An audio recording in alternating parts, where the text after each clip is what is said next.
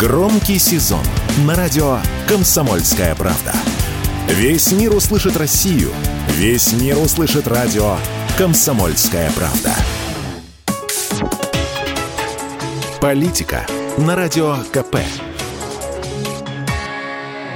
Владимир Варсобин для радио «Комсомольская правда». Аэропорт Бенгурион, Тель-Авив. Кому не обратись, продавец, полицейский, таксист – ну, все как назло, то Игорь, то Александр. Не Тель-Авив, а Балашиха. Но воюющий Израиль, конечно, здесь, притаился, рядом. В обмен на валют замечаю странного еврея, лицо рязанское, кулаки сибирские. Серега учит меня, как грамотно менять рубли на шекели с помощью телеграмма. А чего у тебя футболка порвана, замечаю у Сереги разорванный рукав. Зацепился, машет рукой, а плевать, главное, жив остался.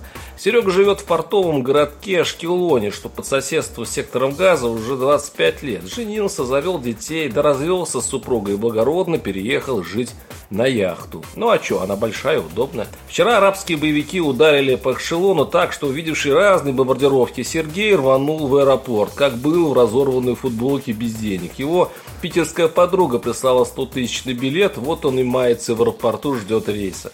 Один взрыв в 200 метрах по правому борту, нервно курим на улице, второй ближе. Там вся бухта в глушенной рыбе. Они раньше за раз 5 ракет от силы запускали, сейчас 100. Такой никто не перехватит. Говорит, что жить на яхте теперь самоубийство, осколок прошьет ее насквозь. А Мамада – это специальная комната укрытия, сломать дверь в которую почти невозможно. Мамада есть в большинстве израильских домов, осталась у бывшей супруги. Кто виноват? Задаю русский вопрос. Да все правительства одинаковые, машет рукой ашкелонец. Раз, ну в переводе с иврита, разгильдяи, наверное. Чем все это закончится, спрашиваю на прощание. А давай я лучше из Питера на это посмотрю, сердито говорит. И добавляет, словно извиняясь перед кем-то. Тут было хорошо, но устал я. К нам в курилке стихийно присоединяется Георгий. Родился в Тбилиси, 10 лет жил в Москве, 15 в Тель-Авиве. Провожал родственника и, услышав Сергин крик устал, я заинтересовался.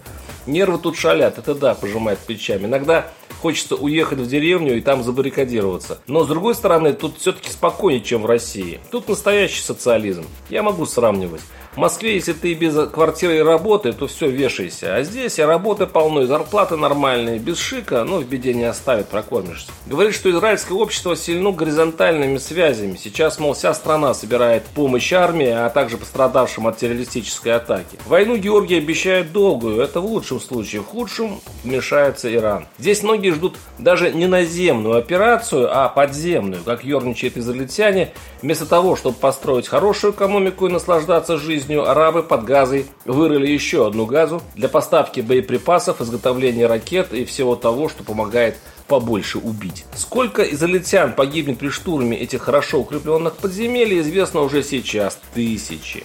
Но это абсолютно не трогает израильское общественное мнение, которое, похоже, готово даже к тотальному выравниванию газа.